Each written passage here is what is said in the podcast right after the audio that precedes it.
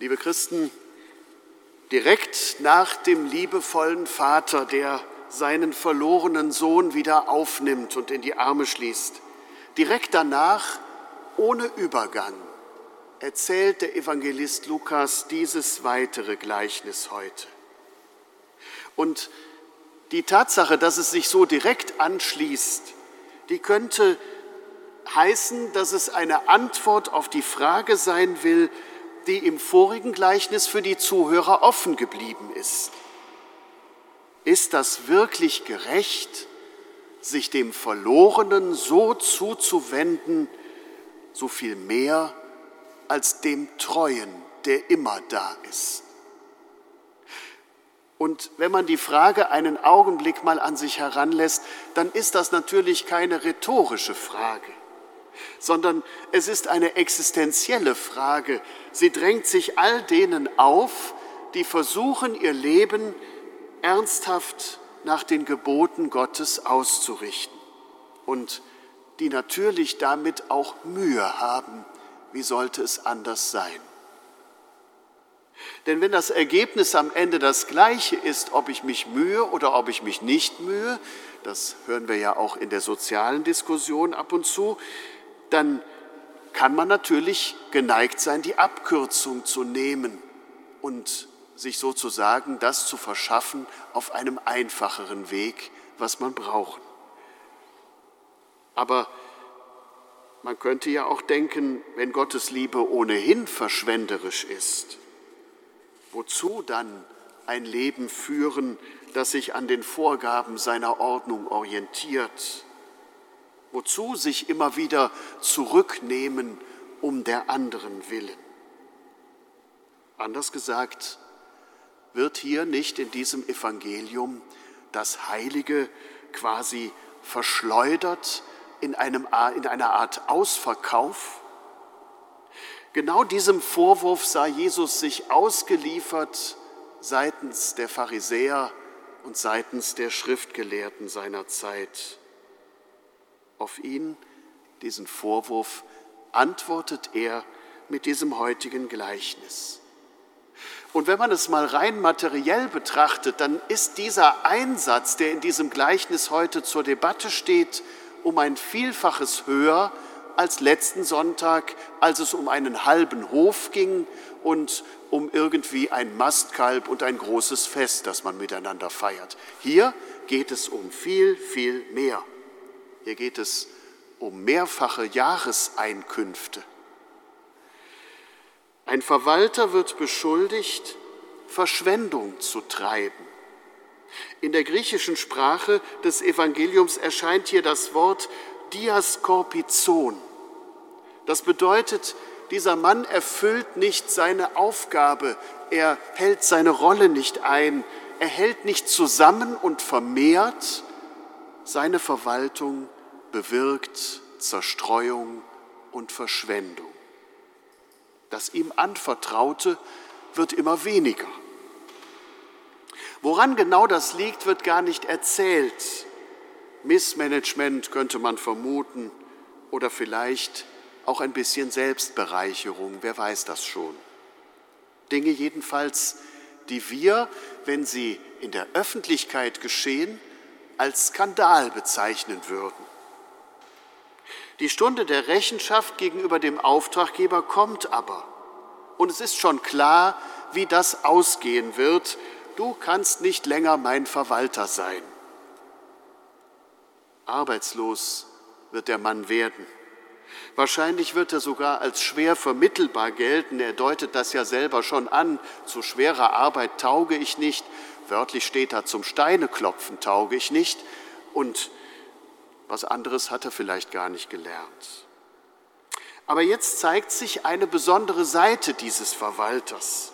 Er überlegt sich eine Strategie, wie er sich das Wohlwollen der anderen sichern kann und damit seine eigene Existenz rettet.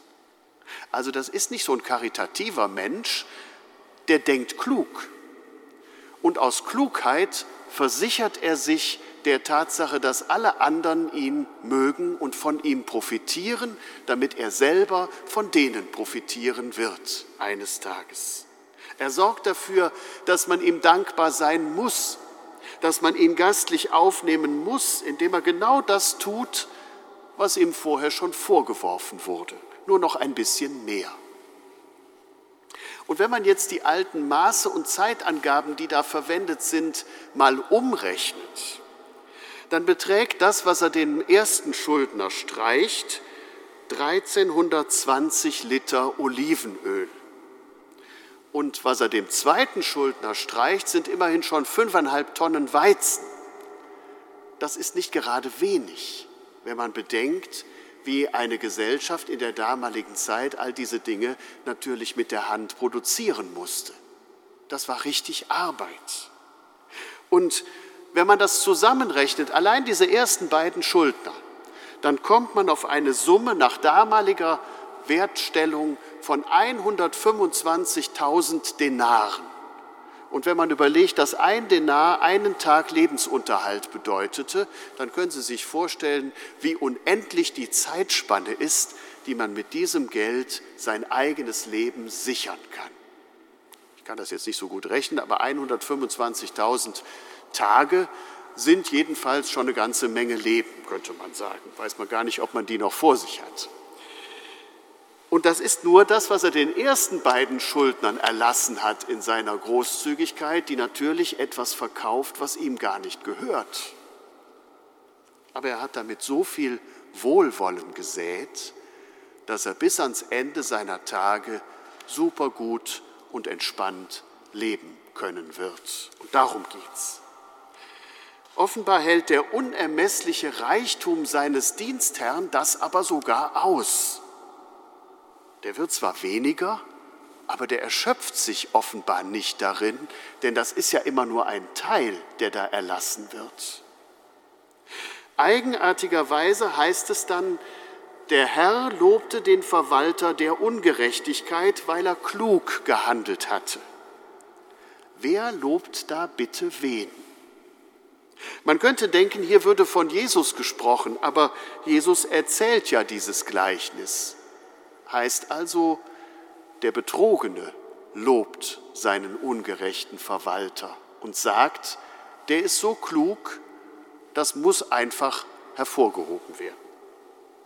Und er wird gelobt, weil er klug handelt, weil er die wenige verbleibende Zeit, die er hat, so nutzt, dass er ein gutes Ergebnis für sich und seine Zukunft erreicht. Das Handeln dieses Verwalters ist deswegen nachahmenswert, weil er seinen Weg jetzt noch viel entschlossener weitergeht. Und Sie dürfen darin gerne hören, dass Jesus seine eigene Situation in diesem Evangelium zum Thema macht und sich sozusagen selber bestätigt, so musst du es machen. Denn Jesus war von Gott anvertraut worden, was Gott den Menschen geben wollte. Nähe und Zuwendung, Vergebung und Heil, das gelingende Leben. Man warf ihm seinen Umgang mit den Randexistenzen vor, seine Zuwendung zu den Kranken, seine Gemeinschaft mit den Sündern. Den frommen Pharisäern und Schriftgelehrten kam das wie eine Kontaminierung ihrer Glaubensgrundsätze vor, wie ein Schlussverkauf der Religion. Wenn wir damit anfangen, dann geht doch alles den Bach runter. Ich habe doch mal versprochen, dafür einzustehen. Solche Sätze kennt man auch aus unseren Tagen schon mal.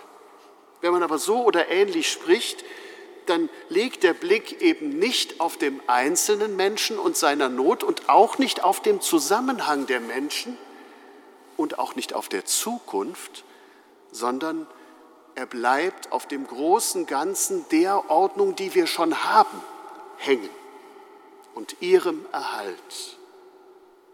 Für Jesus jedenfalls scheint klar zu sein, welche Perspektive er da einnimmt. Er sieht sich selber im Handeln dieses ungerechten Verwalters, der Gottes Torah verschleudert, verschwenderisch und gelassen zugleich, damit er bei den Menschen angenommen werden kann.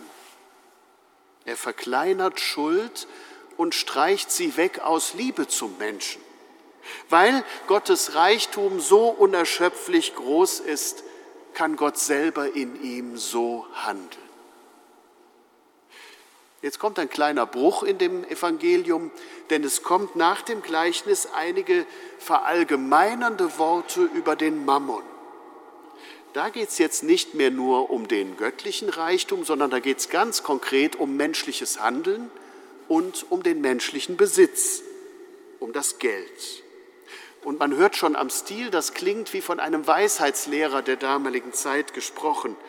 Beide Abschnitte, das Gleichnis vorher wie auch die Rede da über das Geld, laden ein zu einer Klugheit, die nicht festhält, was man hat, weder Traditionen noch Normen noch andere in der Position von Schuldnern belässt und auch kein Geld festhält, sondern stattdessen frei wird und frei macht. Darauf kommt es an. Frei werden und frei machen, um der Zukunft des Lebens willen. Und wenn Sie sich die großen Fragen unserer Zeit anschauen, man kann das selbst auf die Klimakrise hin bewegen, dann muss man sagen, ja, darum geht es, dass wir frei werden und nicht festhalten an dem, was wir haben und dass wir frei machen, dass andere in diese Bewegung hineinkommen und es eine gute gemeinsame Zukunft gibt. Großzügig hergeben, großzügig einsetzen, was man hat, solange es da ist, wegen einer besseren Zukunft. Das genau übrigens war das Leben des Gottessohnes vom Anfang an bis ans Kreuz. Von Frère Roger von Thésée stammt der Gedanke, glücklich ist, wer es versteht, sich selber schlicht hinzugeben. Geht Einfachheit mit der Güte des Herzens einher, dann kann selbst ein ganz mittelloser Mensch um sich herum einen Raum der Hoffnung schaffen. Genau davon erzählt dieses Evangelium, und genau dazu sind wir als Christen eingeladen und aufgerufen. Amen.